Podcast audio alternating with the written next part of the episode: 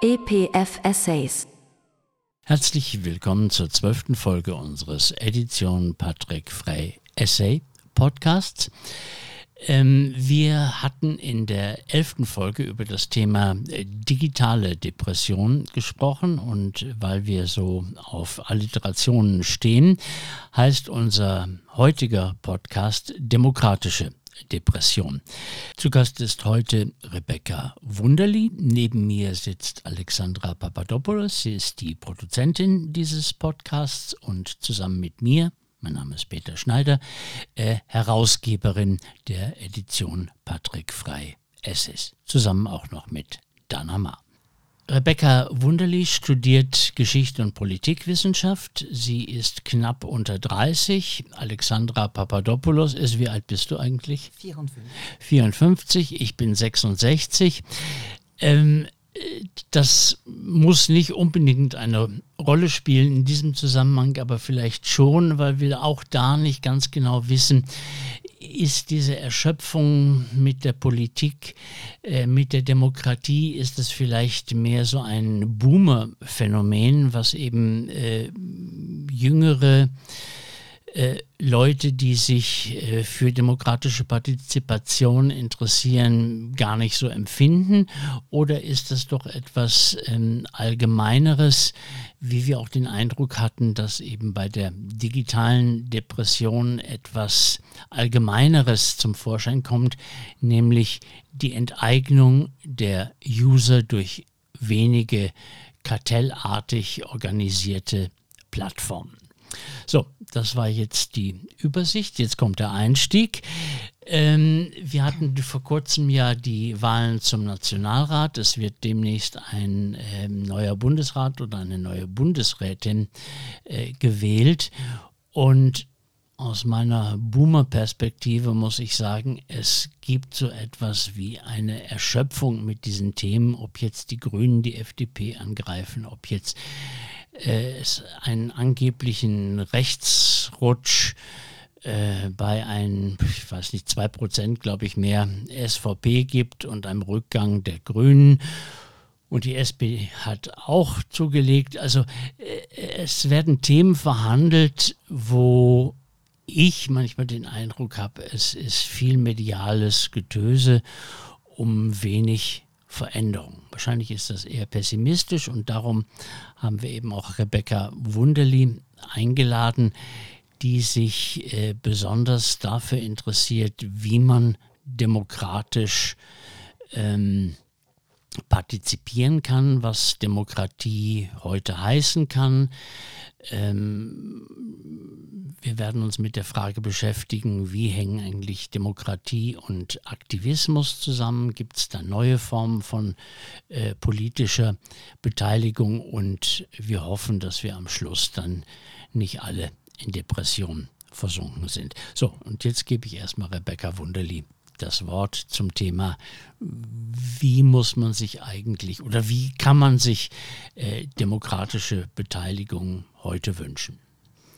Ja, herzlichen Dank ähm, für die Einladung. Ich finde es äh, sehr spannend, ähm, hier zu sein. Da habe ich mich, hab mich auch sehr gefreut. Ähm, ich muss sagen, ich finde es sehr schwierig, ähm, auch aus meiner Perspektive etwas äh, zu sagen über ähm, politische Teilhabe oder, oder auch ja, ähm, demokratische Teilhabe. Auch ich bin gewissermaßen in, in meiner Bubble oder an meinen Orten ähm, in, irgendwie unterwegs. Das ist ähm, einerseits der Ort, wo, wo, ich wohne oder wo ich studiere, ähm, dort, wo man arbeitet. und ich denke aber, das ist auch eine sehr gute Frage, sich ähm, halt zu überlegen, wo, also an welchen Orten findet eigentlich demokratische Partizipation statt oder ähm, wo, wo, sie, wo sollen die Zentren sein. Und mh, mm, so wie ich das empfinde, ähm, habe auch ich eine Depression von zum Beispiel den Diskursen in den Medien.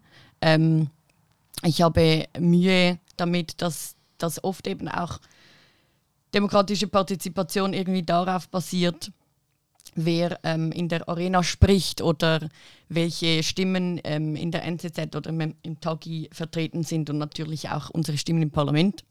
Und ich glaube, dort fände ich es wie spannend anzusetzen oder sich zu fragen, können wir vielleicht ähm, etwas aufnehmen von zum Beispiel der Straße, zum Beispiel von Kollektiven, die sich ähm, treffen, die, die sich ähm, fortbilden. Also wo ich mich, sage ich jetzt mal, ähm, politisiert habe, ist eigentlich in meiner Lehre, ähm, in meiner kaufmännischen Lehre. Ähm, das ist der Teil des ähm, Bildungs, wie sagt man, des Curriculums. Curriculums, genau, ähm, dass man etwas lernt über Parteien oder das äh, Parteisystem. Und ähm, ich habe meine Lehre beim, bei der kantonalen Verwaltung Zürich gemacht und konnte dadurch auch, ähm, hatte irgendwie Einblick irgendwie in die, die Verwaltung und ähm, mittlerweile bin ich aber sehr viel mehr eigentlich ähm, involviert in ja, Kollektive an der Uni oder Kollektive eben ähm, dort, wo ich wohne. Und ähm, ja, das, was mir sehr fest fehlt allgemein, ist, dass eigentlich im, im Journalismus sehr viel zu wenig darüber gesprochen wird, was eigentlich auf der Straße gefordert wird oder was ähm, ähm, beispielsweise feministische Kollektive erarbeitet haben. Ich glaube, meiner, ja, in meiner Perspektive müsste das viel mehr einfließen. Also ähm, ich weiß nicht, wie ihr das seht, so ähm, was das Bild ist von euch, von Aktivismus zum Beispiel. Aber ich denke, das ist sehr oft sehr schlecht ähm, konnotiert oder es wird auch ähm, zum Beispiel die feministische Bewegung 2019, äh, der feministische Streik wurde sehr schnell irgendwie eher als fest abgetan als eigentlich ähm, eine Streik- und Kampfbewegung, die halt äh, substi subsisten subs, wie sagt man, subsistenzielle äh, Veränderungen fordert und auch ganz klare ähm, ja, ähm, Punkte vorbringt, die man irgendwie diskutieren könnte. Hat das nicht vielleicht auch was mit einem Konservatismus eben selbst in solchen ähm, aktivistischen Bewegungen zu tun? Also wenn ich an den Frauenstreik denke, der wie gesagt als Fest ähm, äh, ähm, vor allen Dingen wahrgenommen worden ist. Man könnte ja auch sagen, also wenn die Müllmänner streiken und wenn die, ich weiß nicht was streiken, dann ähm, steht eben auch alles still. Also diese Geschichte vom Frauenstreik ähm, als äh, etwas, was auf eine nicht beachtete Art von Arbeit, also eben Care-Arbeit, mhm. äh, hinweist. Ähm, nicht, dass der Schuss nach hinten rausgeht, aber er ist nicht wahnsinnig deutlich, glaube ich, geworden, oder? Ähm, also meinst du, es ist nicht deutlich geworden oder, oder woran denkst du, liegt das? Also wie es medial repräsentiert worden ist oder auch wie, wie es die Bewegungen selbst vertreten? Beides, glaube ich. Also ja. ähm, äh, wenn man sich dann für einen Streik einen Ferientag nimmt, zum Beispiel, ähm, ähm, ist das nicht unbedingt das, was man sich unter einem Streik vorstellt. Mhm. Und die sogenannte Care-Arbeit, auch das finde ich einen relativ schwammigen Begriff. Also er ist überhaupt nicht, nicht, nicht falsch. Es ist gut, dass man, dass man darauf hinweist, also eben wie Arbeit verteilt ist, aber es hat so etwas ein bisschen Hausbackenes, so im Stil von heute bleibt die Küche kalt Heute gehen wir mit Mutti und Papi in den Wiener Wald. Also es hat sowas, ähm, es kommt groß daher und ist dann aber eben relativ äh, zahm dann doch. Ja, also ich denke, was man schon sagen muss oder, oder ähm, auch sagen darf, ist, dass die feministische Bewegung, die, oder ja, seit, wir haben das irgendwie in Polen gesehen, ich glaube 2015, und dann ähm, ist es in Argentinien ähm, weitergegangen, in Spanien und auch wieder in Europa. Ich glaube, was sehr wichtig ist zu betonen, das sind wahnsinnig innovative Formen ähm, von, von politischer eben Partizipation und Weiterbildung sichtbar. Und auch die Themen, die ähm, versucht werden, auf die Plattform zu bringen, sind teilweise auch sehr ähm, neu und haben doch auch, finde ich, nachhaltig eigentlich den, den öffentlichen Diskurs beeinflusst. Ich kenne mich zu wenig aus mit den spezifischen Bewegungen. Ich kann vielleicht etwas mehr von den Forderungen irgendwie in Zürich sprechen. Oder da haben wir jetzt ähm, gesehen, dass das Thema sexualisierte Gewalt ähm, aufkommt, das Thema irgendwie Neurodivergenz. Ähm, und ich glaube, diese Dinge sind, äh, es ist natürlich schwierig, dass äh, irgendwo durch müssen diese Themen ja auch zuerst ähm, untersucht werden, zum Beispiel wissenschaftlich, oder? Und ich glaube, schon dort beginnt es halt, oder wenn man sagt, Care-Arbeit ist schwammig, dann ähm, müssen wir uns vielleicht auch fragen, wieso findet dann nicht mehr ähm, wissenschaftlich fundierte ähm, Forschung dazu statt? Und da sehen wir ganz klar, das, ist, ähm, das sind Themen, die auch an den Universitäten sehr stark erkämpft werden muss, dass das überhaupt Platz hat im Curriculum. Ähm, und das ist ja auch was, was wo, wo, wo irgendwie der Kampf eben, eben wahrscheinlich weitergeht. Also zum Beispiel die Verknüpfung von Neurodiversität, sexualisierter Gewalt, äh, Transsexualität, Auflösung von, ähm, von Binarität im, im, im, im Sexuellen. Ähm,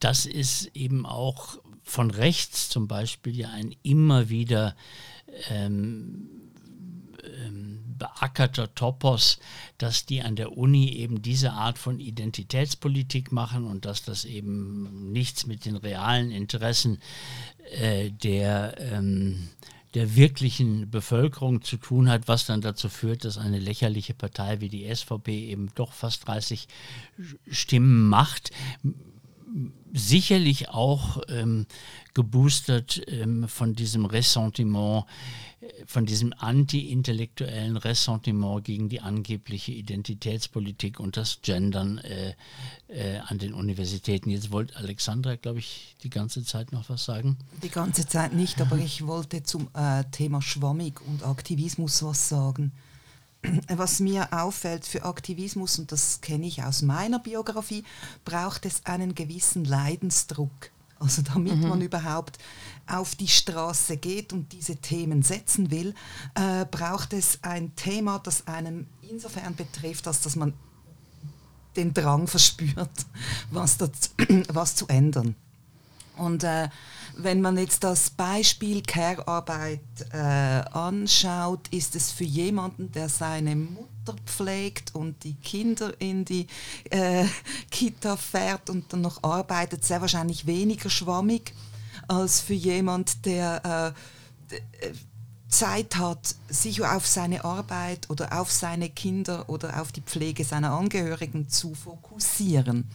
Und dann sind solche Dinge dann schwierig vermittelbar, wenn es um äh, Dinge wie Neurodiversität geht, wenn es um äh, Transgender geht, wenn es um ähm, nicht einfach zu erklärende und nicht in der Lebenswelt von äh, den meisten Menschen vorkommende Dinge geht, sondern wo es dann noch mehr braucht, um erstens mal den Aktivismus zu rechtfertigen und zweitens um die Solidarität der anderen äh, Mitmenschen abzuholen. Ähm, es, es wäre ja interessant, wie man zum Beispiel in einer feministischen Bewegung identitätspolitische Themen, sogenannte identitätspolitische Themen eben wie Neurodiversität, Transsexualität, Binarität und so weiter aufgreift und gleichzeitig anerkennt, dass es nicht ein Zentrum jetzt gemeinsamer Interessen gibt,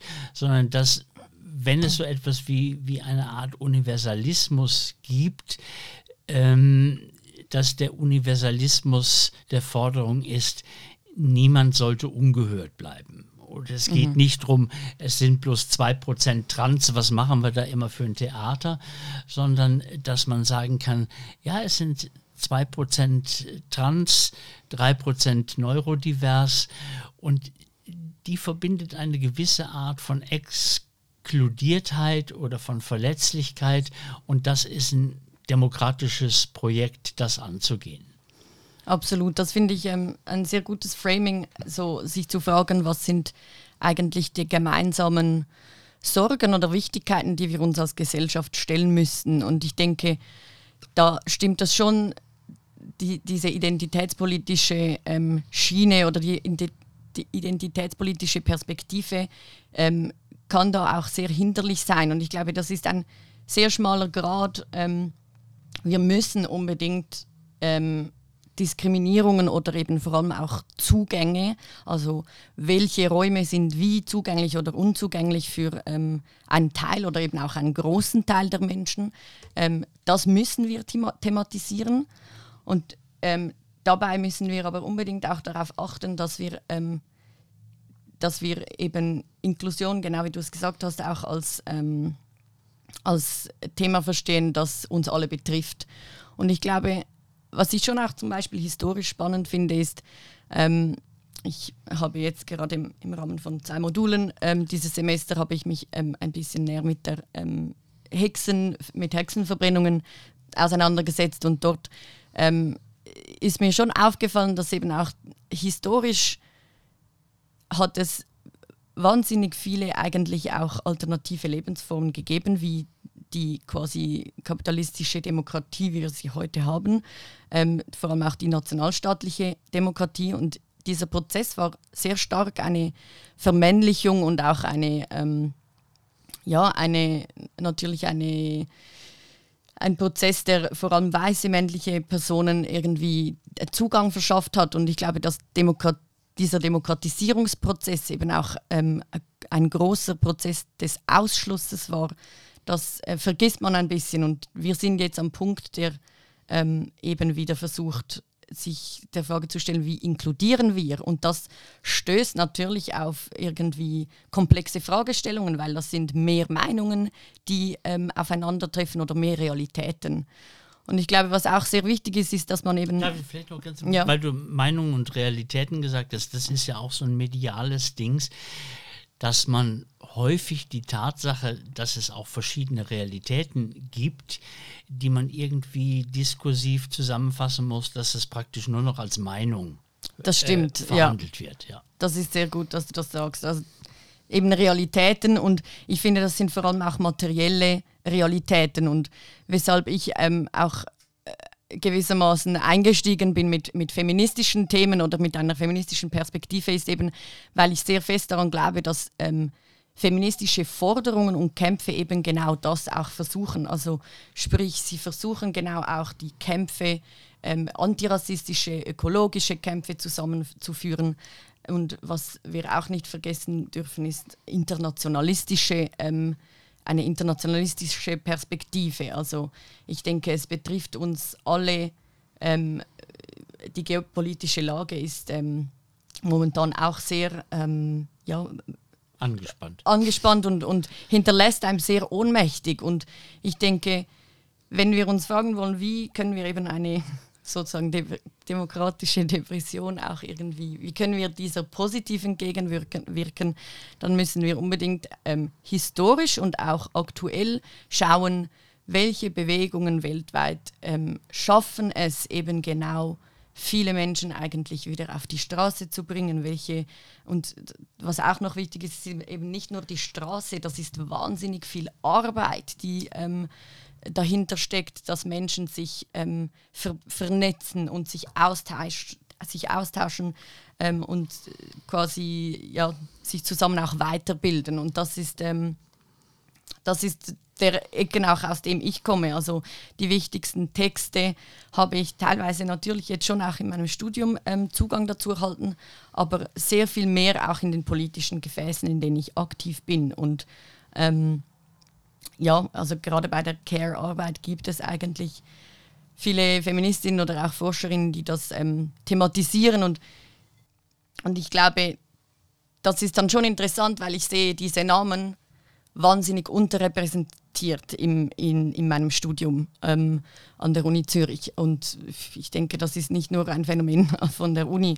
Also das, das fände ich schon spannend, eben so wie können wir auch diese Forderungen und diese Bildungsarbeit, die passiert, ähm, wie können wir die, ähm, wie, wie können wir dieser Arbeit auch irgendwie mehr ähm, Diskursraum ähm, verschaffen. So. Und mhm. da, da denke ich, spielen die Medien eine wichtige Rolle.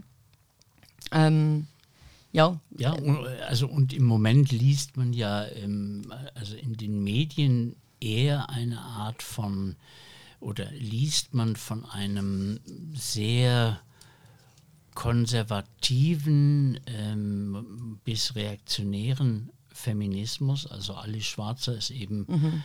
Äh, bekannter ähm, und, und wird mehr, mehr gehypt ähm, mit diesem unsinnigen Dings, äh, die ganze Transideologie äh, macht die Frauen unsichtbar, wir müssen die Frauen wieder äh, sichtbar machen. Und das ist doch erstaunlich, wie, wie ähm, ja, auch der Feminismus von rechts gekapert werden kann. Mhm. Also eben, ich glaube, die SVP hat mit Alice Schwarzer wenig, wenig Probleme.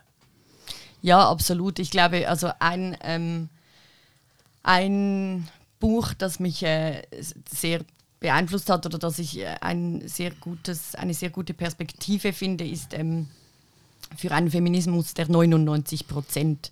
Ich glaube, das ist schon auch sehr wichtig, dass wenn ähm, eben, ich habe eigentlich sehr viel Zuversicht, dass äh, feministische Kämpfe ähm, sehr viel verändern können.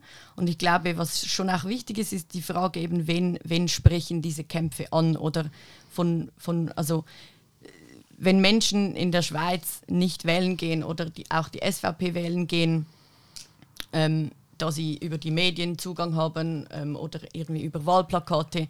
Das sind, wir wissen auch, oder Geld, das in Wahlkampagnen investiert wird, äh, ist, hat einen riesigen Einfluss darauf, wie das Wahlergebnis am Schluss ausfällt. Das ist ein Punkt, der sehr materiell ist, ähm, den ich äh, ja irgendwie auch problematisch finde, dass das am Schluss dann auch um Geld geht eigentlich, wer mobilisierbar ist und ähm, wir wissen auch zum Beispiel, dass die SVP sehr stark über das Thema Migration ähm, mobilisieren kann und dass das sehr men menschenverachtende Diskurse sind und Positionen und die haben in ganz Europa oder eigentlich auch weltweit klaren ähm, Vormarsch. Und ich denke, das ist ein, ein weiterer Punkt für mich, der, ähm, der, der ich jetzt analysiere in einer, ja, wenn wir sagen wollen, demokratischen Depression, ist die Frage, wie viel ähm, wie viel Gewalt, sage ich mal, geht eigentlich auch von unserem Staat aus, von, von unserer ähm, nationalstaatlichen Organisation. Und mit Ge Gewalt meine ich da einerseits ähm, ähm, quasi Armut, aber auch Zeit, ähm, eben die Verteilung von Care Work. Ähm, also Menschen, die in der Schweiz wohnen und die ähm, jeden Tag sehr stark, also sehr viel arbeiten und zum Beispiel keine Zeit haben, sich zusätzlich zu informieren oder sich zusätzlich politisch zu vernetzen. Ähm, die haben vielleicht Zeit, um, ja, die, die, sehen die Wahlplakate oder die haben vielleicht auch Zeit, um Zeitung zu lesen. Aber wenn, wenn das dann der dominierende Diskurs ist, ähm, der SVP beispielsweise, ist es da, verstehe ich auch, dass das schwierig ist, sich irgendwie ähm, auch alternative Sichtweisen auch irgendwie, ja, Zugang zu alternativen Sichtweisen zu haben. Und ähm, ich, ich finde, das ist sehr wichtig, oder es, es findet irgendwie ähm, auch eine intensivierte äh, quasi Militarisierung gegen innen statt, ähm, indem die Polizei sehr stark aufgerüstet wird und viel Geld auch ähm, investiert wird, um irgendwie Menschen, die auf der Straße sind, ähm, in Schach zu halten. Und ich finde, das das ist eine Verhärtung der Fronten, die für mich völlig falsch ist. Oder ich finde, man müsste sich, das, das, das müsste doch viel eher sich gefragt werden, wie können wir diese Forderungen inkludieren in den Diskurs und nicht wie ähm, ja, begegnen wir diesen Forderungen mit Gewalt. Oder das ist für mich eine klare das macht depressiv oder, oder mich macht das depressiv auf eine Art. Ich glaube, das brennt auch eben Menschen aus, das schließt auch Menschen aus. Ich meine, Menschen, die, wenn, wenn ich jetzt Kinder habe oder wenn ich äh, Angst habe, meinen Arbeitsplatz zu verlieren, dann, geh, dann überlege ich mir, das zweimal auf die Straße zu gehen, zu protestieren, oder? Und ähm, wir haben jetzt gerade gesehen, ich glaube, es war vergangenes Wochenende mit dem, mit dem Demoverbot. Also diese Rechte sind vielleicht nicht ganz so gesichert, wie man denkt, auch bei uns, ähm, auf diese ja, Meinungsäußerungsfreiheit. Ähm, wenn, wenn gut argumentiert werden kann vom Staat, dass eigentlich irgendwie er, erhöhte äh, Risikogefährdungen ähm, stattfinden. Und ich glaube, ja, diese Dinge sind wichtig. Also eben so ähm, diese materielle Perspektive oder eben die, die Perspektive der Arbeit finde ich auch sehr zentral. Also wir müssen schauen, in, denke, wenn wir über die Demokratie reden, dann müssen wir ähm, wieder beginnen zu verhandeln, eben was ist uns als Gesellschaft wichtig. Ich finde, während der Corona-Pandemie haben wir auch gesehen, irgendwie Menschen, die ähm, unsere Lebensmittelversorgung und unser Gesundheitssystem ähm, stark gestützt, also stark gestützt haben oder die ähm, am, Laufen gehalten. am Laufen gehalten haben, die waren gleichzeitig eigentlich in ihrer Arbeit dem Virus am allermeisten ausgesetzt. Und ähm, Menschen, die äh, Berufe hatten, die, die vielleicht viel schneller auch eben so im Büro oder ähm, also es gab da eine klare, quasi privilegierte Situation in der Arbeit und gerade auch ähm, während der Pandemie ähm, nahm häusliche Gewalt auch zu oder die, die Frauenhäuser, die überfüllt sind. Ich glaube, das sind Themen, die stark dazu führen, dass eben schon viele Menschen eigentlich nicht an auch Demokratie teilnehmen können. Ähm, und ja, die, die müssen eigentlich, oder die sind viel mehr beschäftigt ähm, mit ihrer Existenz, mit dem Geld verdienen, mit dem Sorgen. Und ich glaube eben auch bei der Care-Arbeit, ich glaube, das würde den Menschen äh, so fest zugutekommen, wenn wir ein, ein System hätten, das das gleich auf alle in der Bevölkerung verteilt. Und ähm, ja, also eine, eine so zentrale Forderung, die ich sehr, sehr wichtig finde in, in der Frage der Demokratie oder auch der politischen Partizipation, ist eine Arbeitszeitverkürzung beispielsweise. Ich glaube, wir müssen, wenn wir ähm, wollen, dass wir als Gesellschaft irgendwie mehr diskutieren, ähm, müssen wir auch Zeit investieren können in, in Bildung, in politische Bildung, ähm, in Zugang zu politischen Gefäßen. Und ich denke, ja, also eben momentan die, die Gefäße, bei, bei denen ich Zugang habe, die, das ist alles starke Gratisarbeit ähm, quasi auch oder, oder Gratisarbeit, aber also für uns ist das Gratisarbeit ähm, und das brennt wahnsinnig aus. Also ich sehe, mich beunruhigen, gerade auch wenn wir jetzt von Depression noch sprechen. Ähm, noch ein Punkt, dann lasse ich euch wieder zu Wort kommen. Ähm, mich, mich besorgt das sehr stark, dass irgendwie Burnouts wahnsinnig zunehmen und auch ähm, ähm, psychische äh, quasi Betroffenheit oder psychische Krisensituationen, vor allem auch bei jungen Menschen. Ähm, an der Uni weiß ich, dass ähm, die Leistungsanforderungen stark zugenommen haben seit den Bologna-Reformen und gleichzeitig aber auch die Anzahl Studierende, die sich teils oder ganz selbst finanzieren. Und ich denke, dieser Druck auf das Individuum, der, der, der, der wächst und so kann man sich natürlich nicht ähm, auch noch, also oder es ist sehr schwierig, sich da auch noch eben ähm, quasi politisch äh, zu informieren und, und ähm, ja, zu beteiligen. Genau. Und Interessen zu formulieren. Mhm. Äh, darf ich noch eine steile These dazwischen werfen, äh, die aber ein bisschen ist now for something completely different. Ähm, äh, wegen des Feminismus der 99 Prozent. Äh, ich ich kenne das Buch nicht, aber ich habe eine ähm, gewisse Überempfindlichkeit gegen ähm, die Formulierung von den 99 Prozent.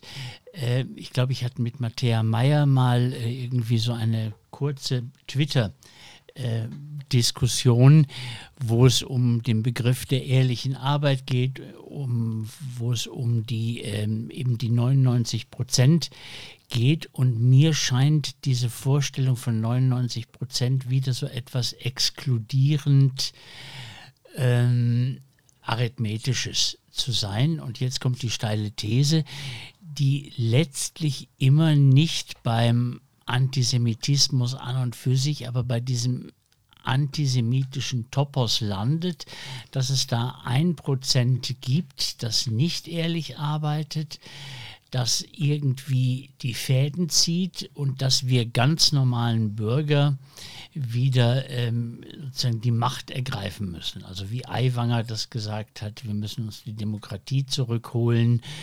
Ähm, äh, vielleicht doch noch der Link, also warum fällt ein Teil auch der, ähm, der Linken ähm, und der antikolonialen Bewegung so reflexartig, das hat man jetzt eben nach dem äh, Angriff der Hamas auf Israel, das ähm, Massaker vom äh, 7.10. gesehen. Also warum verfallen die eigentlich so reflexartig in so eine ja, unbarmherzigen Gewaltkitsch, könnte man auch sagen, ähm, zurück oder warum bedienen die sich solcher, solcher Topoi?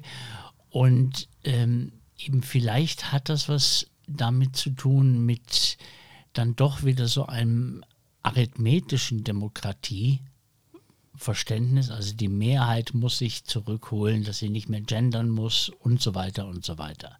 Mhm. War das jetzt zu steil oder irgendwie nachvollziehbar? Äh, für mich war das nachvollziehbar, weil ähm, du, Rebecca, hast ja vorhin eine ziemlich gute Analyse der äh, momentanen Probleme geliefert. Also die ganze Tour d'Horizon über wirklich, was alles einem daran hindert, äh, nicht nur politisch aktiv zu werden, sondern auch das Leben zu führen, das einem zusteht. Okay? Und, äh, und dass man leben möchte, nicht nur ja, das, das einem zusteht. Ja, ja das, das, das eigentlich, das, okay. Und äh, die, die These mit den 99 Prozent, ich habe das auch, ich habe auch ein bisschen einen schlechten Reflex auf die 99 Prozent. Das kommt noch daher, dass ich früher, als ich noch jung und hübsch war, aktivistisch unterwegs war und da gab es Attac oder die Occupy Wall Street Bewegungen, die im Kern dieses Verschwörungserzählungsstückchen hatten. Also wir sind die Mehrheit und wir fordern von euch. Äh, ich weiß nicht was, es, die Forderung wurde schwammiger und die Mehrheit größer mit der Zeit. Es ging nicht mehr um eine Kapitalismuskritik als Analyse, sondern auch um eine Kapitalismuskritik nach, in, in der Art von Hau weg den Scheiß. Mhm. Oder? Und das hat einige Dinge verkürzt. Und dann äh, würde mich die Frage dann interessieren, wie du das siehst mit äh, Verkürzung und mit Komplexitätsreduktion mhm. und mhm. mit äh, Dinge einfach in Parolen zu fassen, damit das funktioniert. Ja, ich denke, die eine Frage, die du angetönt hast, ist ja, bezieht sich auch, da, auch darauf, wie organisieren wir uns gesellschaftlich, ähm, also quasi braucht es eben auch ähm, RepräsentantInnen quasi in einem Parlament, ähm, braucht es einzelne Personen, die dann konkret auch diese ähm, politische Arbeit quasi ausführen im Namen einer, einer Mehrheit. Und das andere, ich glaube, oder was, was vielleicht auch, also ich habe das auch nicht erwähnt, also das Buch heißt Feminismus für die 99 Prozent, ein Manifest von Cinzia Aruzza, Titi Bhattacharya und Nancy Fraser. Ähm, ich weiß nicht, wir können das vielleicht auch noch verlinken. Mhm. Ähm, ich verstehe, dass, ähm, dass das ein grundsätzliches Problem ist, diese, ähm, dieser Versuch, auch prägnante ähm, Bezeichnungen oder Parolen zu finden, die dann ähm, für oder sehr verkürzt auch ein, ein sehr verkürztes Abbild geben, wenn man sich nicht irgendwie detaillierter damit auseinandersetzt. Aber ich glaube, was dieses Manifest auch will, ist unterstreichen, dass eben Feminismus ein Projekt ist der Emanzipation, das uns alle betreffen sollte und, und dass es eben genau auch um die Frage geht, wie schaffen wir es auch wieder diese gemeinsamen Kämpfe oder diese gemeinsamen Betroffenheiten auch ähm, zu unterstreichen. Und ich finde, momentan persönlich habe ich jetzt sehr viel mehr Zugang zu ähm, quasi pol politisch basisdemokratischen Gefäßen, die, die mir eigentlich auch eine gewisse Form von ähm, ja, also die, die, mich persönlich eigentlich wie weiterbringen im Leben, ähm, weil ich äh, da irgendwie Menschen finde, mit denen ich diskutieren kann. Ich habe Zugang zu Bildung, ich habe irgendwie auch Hilfe, wenn ich sie brauche. Ähm, und für mich ist das momentan halt schon eine bessere ja, Repräsentation von, wie ich finde, sollte die Gesellschaft funktionieren versus irgendwie die nationalstaatlichen Demokratien ja. so. Ich denke aber auch nicht, dass es heißen muss, wir ähm, fordern jetzt den kompletten Zusammenbruch von allen staatlichen Institutionen. Oder ich glaube. Das ist ja eher im Gegenteil so, dass man jetzt als Linker eher auf der Seite, also ich war früher immer sehr anti-institutionell und jetzt muss man sich schützend vor staatliche Institutionen stellen, äh, weil die eben im Sinne dieser Selbstverantwortungsideologie alle geschlissen werden. Ja, aber ich glaube gleichzeitig auch, dass ähm, wahnsinnig viel nicht repräsentiert ist. Also wenn, wenn äh, staatliche Institutionen oder Demokratien sich erneuern wollen, dann muss, dann muss dieser Wandel von unten kommen, da bin ich überzeugt. Und das muss ja nicht heißen, dass diese Institutionen ähm, eben komplett verschwinden, sondern da muss man sich vielleicht fragen, wie können wir die Forderungen integrieren oder wie können wir wie, oh, das müssen neue dazukommen. Oder neue ja? dazukommen. Mhm. Oder auch, weil das Problem ist ja schon, dass halt die staatlichen Institutionen sind historisch gewachsen und ich denke, ähm, in der Politikwissenschaft spricht man, glaube ich, von Pfadabhängigkeit. Ähm, das macht es, je länger so diese ähm, Systeme, also wie auch wir in der Schweiz sie haben, so ähm, aufgebaut und verfeinert werden, desto mehr fußen sie halt auch, also sie, sie manifestieren sich quasi auf dem Pfad des Alten. Und ähm, ich denke, da ist schon die Frage, wie viel Platz für Veränderung hat es wirklich. Und ich glaube eben so, die, dass dieser Quotenfeminismus, der reicht einfach nicht aus. Der reicht nicht aus, oder? Also und der hat ja auch was komisch Essentialistisches. Also, ähm, Absolut. Ja. Wie grenzt ihr euch ab gegen, also ihr als linke Aktivistinnen? Mhm äh, gegenüber Forderungen von rechts, wo ja zum Teil ganz ähnlich klingen. Sie hören uns nicht. Äh, mhm. Wir dürfen nicht mehr sagen, was wir wollen. Äh, sie machen eine Politik für die wenigen und nicht für die vielen. Und das sind ja teilweise rechte Wählerinnen und Wähler, die mit Angst argumentieren, mhm. auch mit Ohnmacht. Und äh, mich interessiert, wie, wie sich jetzt eine aktuelle linke Politik abgrenzt. Mhm.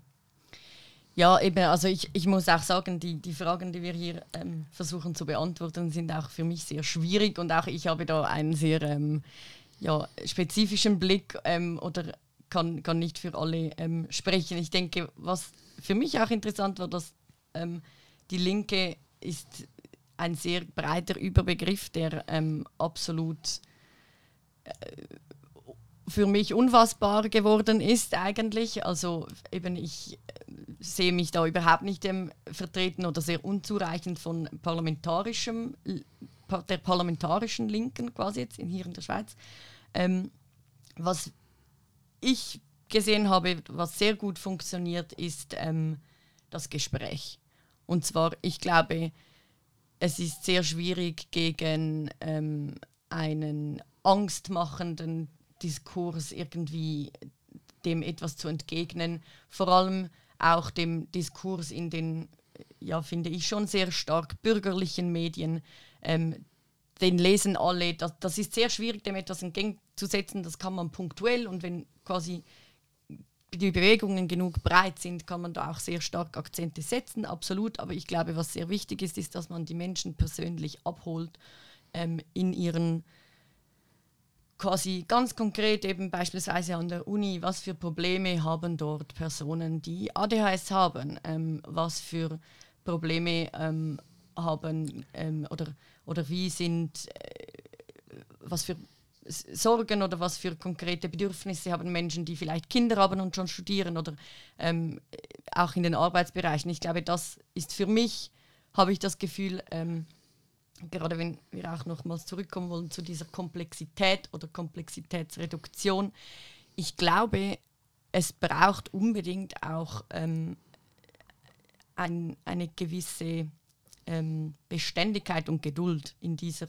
Thematik. Also wenn, wir können nicht erwarten, dass ähm, Konzepte äh, von heute auf morgen verstanden werden, feministische zum Beispiel für mich muss das unbedingt auch in wirklich physischen Räumen stattfinden. Das kann nicht nur medial oder über Zeitungen stattfinden. Das muss unbedingt, also wir müssen wie Gefäße oder Orte haben, wo wir uns austauschen können. Und auch da. Safe Spaces. Also ich Safe hab, Spaces. als das Wort aufkam, habe ich mir gedacht, was, was ist das eigentlich? Ist das irgendwie so ein Kuschelraum an einer, an einer Uni mit den Sofas, wie wir das früher irgendwie in der Fachschaft hatten oder so? Äh, ja, aber wahrscheinlich ist es, dass man diesen Begriff des Safe Spaces nicht nur als Diskursräume, sondern auch als physische Räume auffassen kann. Absolut. Ja?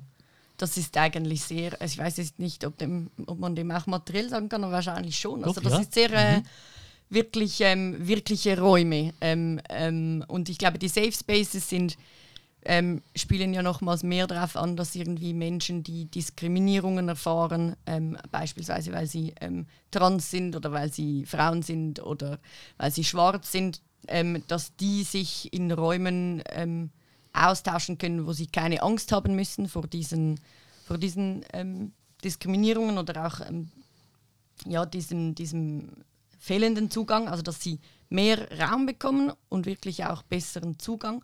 Aber ich glaube vor allem auch politische Räume, gesamtgesellschaftliche politische Räume, ähm, wo ähm, halt Menschen sich austauschen, zum Beispiel am Arbeitsplatz über ihre Arbeitsbedingungen oder in, in den Wohn, an den Wohnorten ähm, über ihre Wohnbedingungen, ähm, äh, branchenspezifisch. Oder ich denke einfach dort, wo man irgendwie betroffen ist als Menschen, das, ja, dort sehe ich eigentlich schon eine, eine, eine Perspektive für mich. Ähm, und das muss ja überhaupt nicht auch, ähm, also das kann eine Alternative zum institutionellen quasi oder zur parlamentarischen Demokratie sein. Das kann aber auch gleichzeitig stattfinden oder das kann, diese Räume können eigentlich auch einfach ähm, positiv unterstützt werden oder integriert auch ähm, in, in, in eine Demokratie ähm, von staatlicher Stelle unterstützt. Und ähm, ja, genau, also Ja. Äh, dazu könnte ich, ist mir noch was sehr Altkluges ähm, eingefallen. Man könnte ja sagen, also ähm, Habermas und der herrschaftsfreie Diskurs, äh, ähm, ein früherer Professor von mir hat gesagt, der stelle, Habermas stelle sich die Gesellschaft wie ein Oberseminar äh, bei sich äh, vor.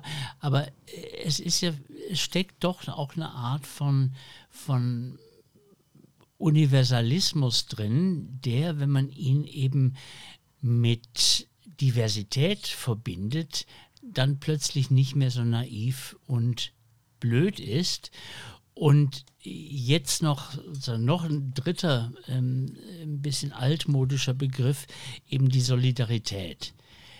Die hat ja auch so ähm, eben so ihre, ihre parolenhaften Schwundformen gehabt mit der Hoch der internationalen Solidarität.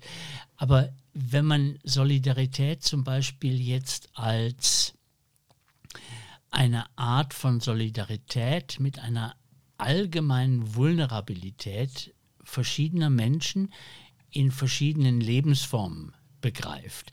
Also nicht sagt, äh, was all uns Frauen vereint, ist ja immer die Care-Arbeit und wenn wir damit aufhören, eben es gibt die Care-Arbeit von Männern und Frauen, die eben alte Angehörige pflegen, die Kinder haben, die äh, auch für sich selber Care-Arbeit machen müssen, weil sie eben zum Beispiel neurodivers oder, oder krank oder, oder sonst was sind. Also äh, das, das wäre dann nicht mehr diese, diese altbackene 70er Jahre Solidarität, sondern ein Gefühl dafür, dass andere auf je ihre Art, nämlich wie sie ihr Leben bewältigen müssen, auch verletzlich sind. Das ist vielleicht kein, keine sehr breite Basis, aber vielleicht eine Art von Basis, die besser hält als dieses ganze Parolenzeugs. ja, vi- vielleicht verletzlich oder auf eine Art und Weise auch, ähm, finde ich, ist es ja irgendwie schon auch einfach die Frage, was sind unsere existenziellen Bedürfnisse und wieso leben wir überhaupt miteinander in einer Gesellschaft. Mich hat das sehr ähm, so äh, ähm, beeindruckt im ersten Semester Politikwissenschaften bei der Frage, was ähm, ist eigentlich Politik? Ähm, und da gibt es natürlich sehr verschiedene Möglichkeiten zu antworten, aber ich fand das sehr spannend, da, der erste Satz, den ich dann gelesen habe im Lehrbuch, war ähm, quasi die Regeln, ähm, auf die wir uns gemeinsam einigen. Und ich denke, dass dieses Gemeinsame sehr fest wieder unterstrichen werden muss. Und ich finde eben deshalb auch, die Ohnmacht und die Depression kommt für mich auch schon sehr stark von, von dem halt jetzt wirklich, weiß nicht, seit 40 Jahren oder so wieder andauernden Neoliberalism, neoliberalistischen Bild, also dass, dass das Individuum eigentlich, ich fühle mich so oft halt ohnmächtig, weil ich das Gefühl habe, ich muss jetzt alleine eine Lösung finden. Und das stimmt halt überhaupt nicht, oder? Und ich mhm. denke, dieses, dieses Individualistische, ich denke, das, von dem müssen wir auch wieder komplett wegkommen. Weil, ähm, also ja, mich, ja. mich macht das sehr, mich, ich habe das so gesehen. Und das merkt man ja auch, ähm, das, das, das merkt man ja auch, glaube ich, im Demokratieverständnis derjenigen, die dann auch abstimmen. Es ist ja nicht so, ich, ich habe mal gefunden, vielleicht können wir uns viel Scheiß ersparen und viel, viel mediale Aufregung, wenn einfach jeder nur nach seinem Interesse abstimmt. Also wenn irgendwie ein Stadion Schattenwurf auf meinen Balkon macht, bin ich dagegen. äh, wenn ich viel Geld verdiene, bin ich für Steuersenkungen, weil ich dann noch mehr Geld habe. Und dann soll doch jeder einfach mal so abstimmen, wie es in seinem Interesse ist.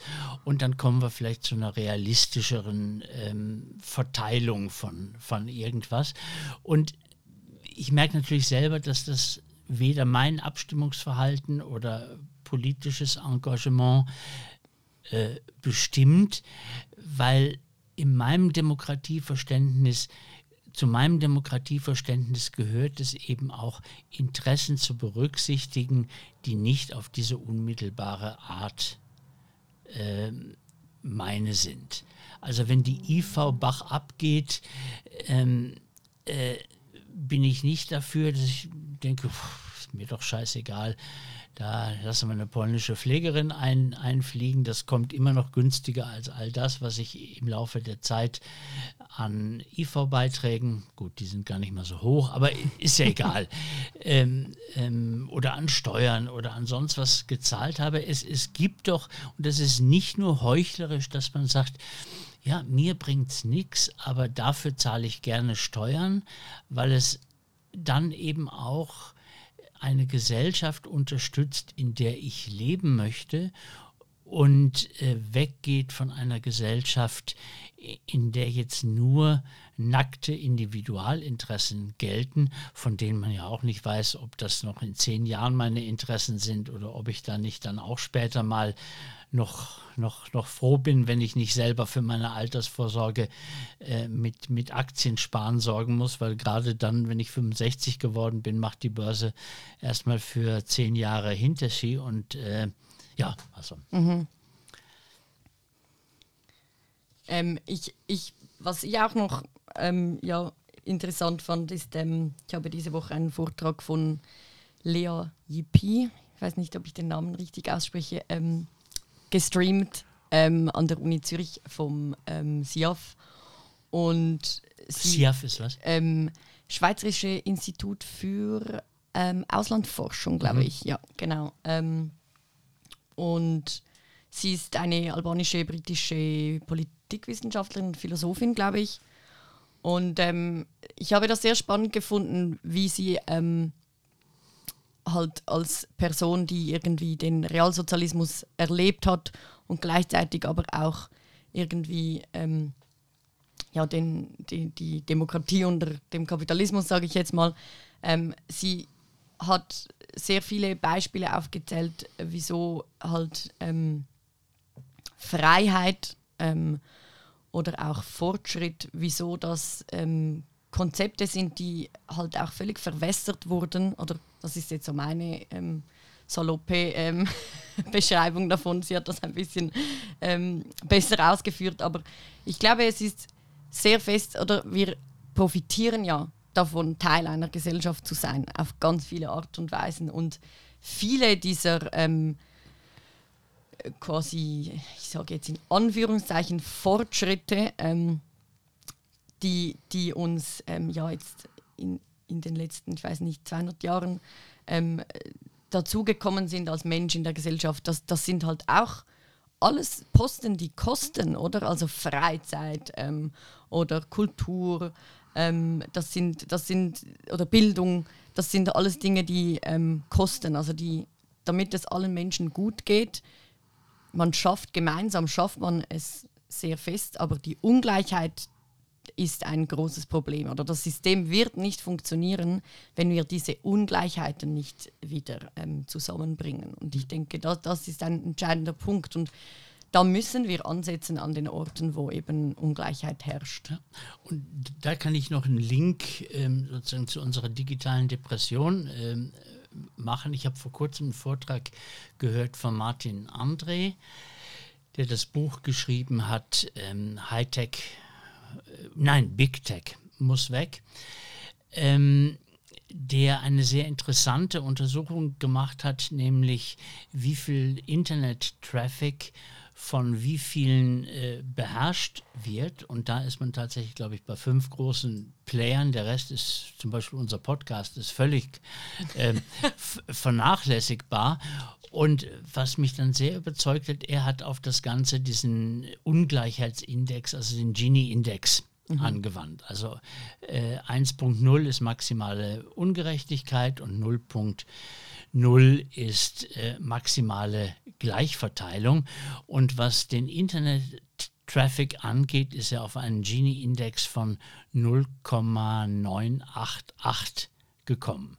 Das heißt also, das, von dem wir uns eben große Partizipation ähm, vorgestellt äh, oder ähm, damit verbunden haben, eben das Internet, der Meinungsaustausch, ähm, das ist etwas, was glaube ich, wirklich für, für die nur ein bisschen älteren von uns noch in der unmittelbaren Erfahrung liegt, also wie Twitter ruiniert worden ist innerhalb von einem Jahr äh, oder wie sich da äh, Monopole innerhalb von kurzer Zeit äh, gebildet haben. Und da sieht man eben auch das Problem des Nationalstaatlichen. Das ist mhm. ja globalisiert wie nur, wie nur irgendetwas. Und man sieht aber gleichzeitig auch die, eine gewisse Macht der äh, Nationalstaaten. Also er hat fünf einfache Rezepte ähm, ähm, angegeben, wie man da durch staatliche Regulierung oder durch Regulierung überstaatlich EU zum Beispiel oder USA und wie China damit spielt, weiß man nicht, aber ähm, spielen sicher nicht mit, würde ich mal sagen, äh, wie man mit wenigen Dingen, die eigentlich auch nicht völlig neu sind, also zum Beispiel offene Standards der Plattformen. Also das würde auch eben das Zügeln von der einen Plattform zur anderen mhm. erleichtern. Also man müsste sozusagen einen Knopf drücken und man hätte alle seine Followers äh, von, von, von Twitter auf ähm, auf Blue Sky gezügelt, äh, wie man Kartelle, also mit, mit äh, einer aufs Internet angewandten und auf Plattformen angewandten äh, Antikartell- und Antimonopolgesetzgebung ähm, von heute auf morgen eigentlich außer Kraft setzen könnte, mhm. dann, dann, dann ist es einfach so. Und, und, ich glaube, wenn man sich das auch mal vor Augen hält, ähm, schwindet vielleicht auch ähm, sowohl die digitale als auch die demokratische äh, Depression. Man könnte was machen, was allerdings eher tragisch ist, dass das politisch so wenig repräsentiert ist, also oder medial so wenig repräsentiert ist. Also da, da steckt ein ungeheures nicht nur Veränderungs-, sondern auch Verbesserungspotenzial. Und die Diskussionen darüber, ja, die sind eher Nischendiskussionen. Ich fand deine Forderung nach Räumen in dem Sinne eine ziemlich revolutionäre. Also wenn du sagst, äh, man muss sich wieder physisch treffen, um überhaupt äh, politisch in die Gänge zu kommen, dann widerspricht ja das dem total, dass zum Beispiel als ich so alt wie du warst, war ich total Fan von den äh, Mailboxen und was gibt es da noch, damals noch Mailinglisten und solchen Dingen, wo wir wirklich geglaubt haben, äh, das wird unsere Demokratie zum Besseren äh, wenden. Aber es ist ja auch nicht einfach eine kindliche Illusion gewesen. Es ist oder? einfach nicht so ausgegangen, wie wir uns das erwünscht haben. Das ist wie, wenn jetzt diese physischen Räume von einem Intermediär vermietet würden.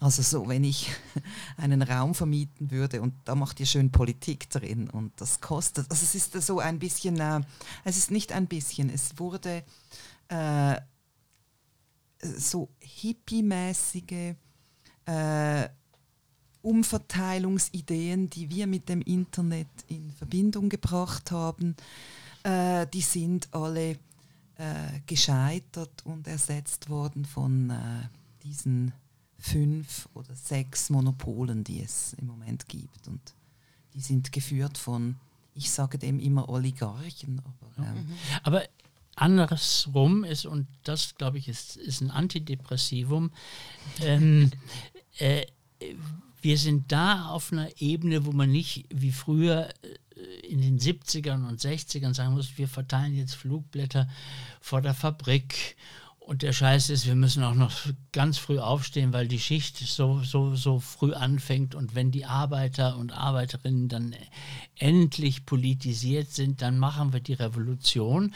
Sondern es wäre eigentlich ähm, eine Revolution, die man fast mit Federstrich machen könnte, ohne jetzt ähm, ähm, so äh, das auf eine exkludierende Art zu machen. Ich meine, man kann ja sagen, wir, wir enteignen alles, äh, was über 10 Millionen hat oder eben mit der Erbschaftssteuer. Da, da, muss man dann immer diskutieren, was kann eine arme Sau dafür, dass sie in Zürich ein Haus geerbt hat, was ihr für immer äh, sozusagen ein Einkommen äh, generiert und ist das nicht ungerecht da wieder und, und die KMUs und die Bauern und da ist man dann immer in, in, in, in solchen wirklich, die, auch die Diskussionen müssen natürlich geführt werden, aber man kommt dann immer in so eine Ja-Aber-Position, wobei ähm, eben äh, man ähm, bei Google oder so sagen kann, ja, wenn das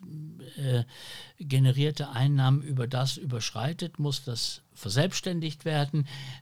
Lösen wir das Kartell auf, eben die Plattformen werden, werden geöffnet. Es gibt, es, es, es gibt keine geschlossenen Standards mehr, sondern ähm, Twitter muss funktionieren, wie E-Mail funktioniert. Man kann von jeder Scheißadresse an jede Scheißadresse noch ein, noch ein Mail schicken. Äh, das ist kein Closed, Closed Shop System. Du wolltest so. Das fordern wir schon seit, äh, ja. seit es das Internet gibt, aber ja. äh, das, die Verhältnisse sind nicht so. Äh, das sind äh, wirklich komplizierte Dinge, die dazu geführt haben, dass es so herausgekommen, wie es herausgekommen ist. Mithin auch äh, der äh, Individualismus, dieser Neoliberalismus, der in dieser Zeit, wo das Internet entstanden ist, die Ideologie war und immer noch ist.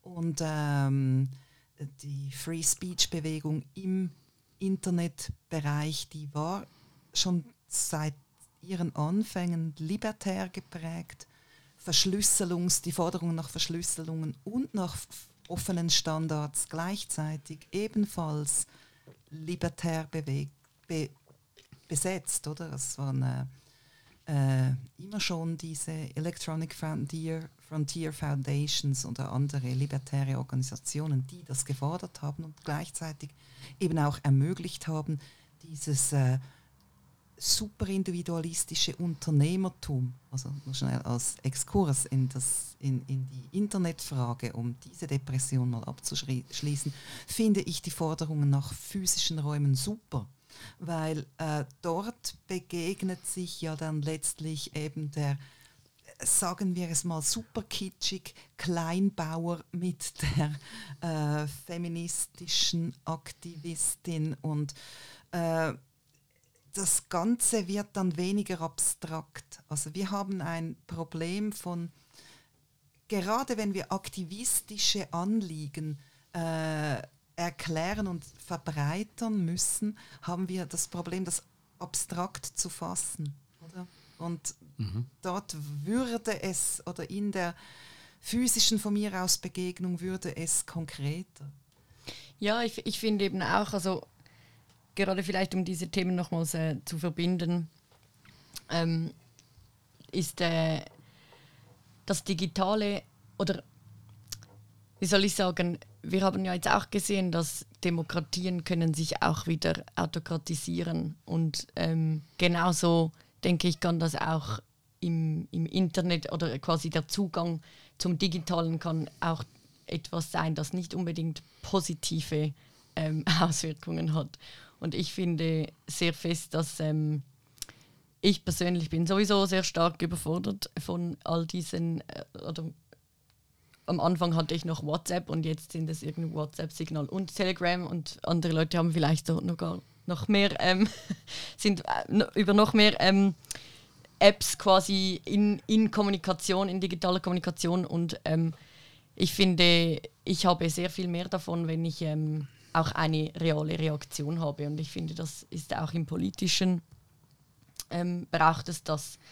Ähm, und eben auch eine ja, kollektive Reaktion oder eine, eben auch eine kollektive Findung von ähm, Stimmen und Realitäten und Meinungen und Interessen. Ähm, für mich äh, passiert das im Digitalen sehr isoliert, auch sehr ähm, individualisiert, wenn man sich da halt ähm, News und Feeds reinzieht und Nachrichten, auf die man auch nicht reagieren kann. Und genau. Das, aber ja, die Räume finde ich auch ist ein Thema, das mich immer sehr stark beschäftigt. Und insofern wäre es vielleicht auch noch interessant, ähm, das aus einer so humangeografischen Perspektive auch noch ein bisschen äh, ja, kommentiert zu hören. Ich glaube, ähm, das können wir nur schon aus Zeitgründen als ähm, Schlusswort nehmen. Äh, vielen Dank, Rebecca Wunderli. Vielen Dank, Alexandra, die heute die Knöpfe bedient hat und darum eher weniger gesagt hat. Ähm, ja, wir hören uns sicher wieder auch mal zu einer 13. Folge unseres Edition Patrick Frei Podcasts.